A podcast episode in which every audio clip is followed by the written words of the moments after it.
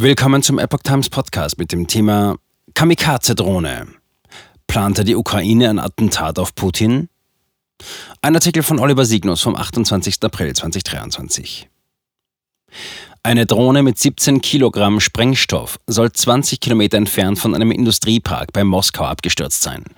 Handelte es sich um einen misslungenen Anschlag auf den russischen Präsidenten? Auf den russischen Präsidenten Wladimir Putin soll ein Attentat versucht worden sein. Wie die Bild berichtet, scheiterte das Vorhaben jedoch.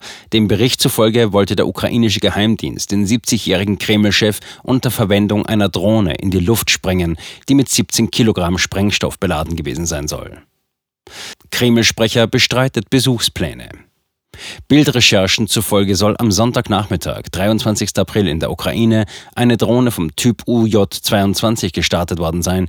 Die modernste ukrainische Mittelstreckendrohne besitzt eine Reichweite von bis zu 800 Kilometern.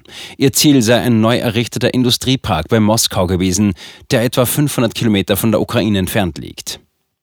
Der ukrainische Aktivist Juri Romanenko, der enge Verbindungen zu Kiews Nachrichtendiensten haben soll, erklärte in einem Bekennerschreiben, Letzte Woche erhielten unsere Geheimdienstoffiziere Informationen über Putins Reise in den Industriepark in Rudnevo.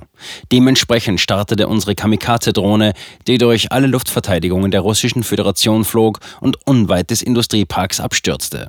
Zitat Ende. Die Absturzstelle habe beim Dorf Woroskogo gelegen, etwa 20 Kilometer östlich des Industrieparks. Darüber hätten auch mehrere private russische Medien berichtet.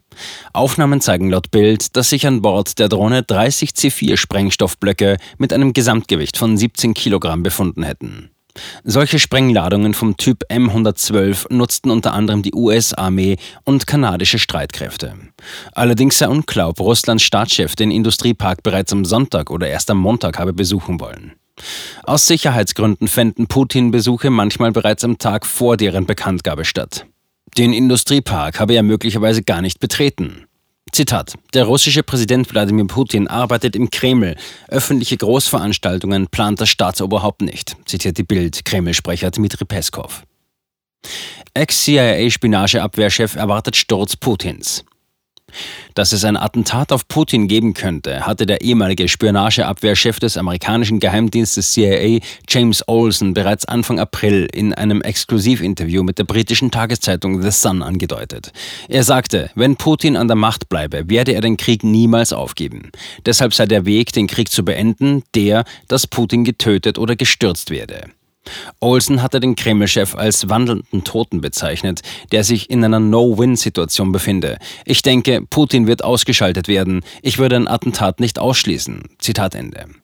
Der CIA-Spionageexperte ging in dem Interview allerdings vor allem davon aus, dass Putin von patriotischen Russen beseitigt werden könnte. Das würde dann aus Sicht des Ex-CIA-Mannes ebenfalls das Ende des Krieges bedeuten.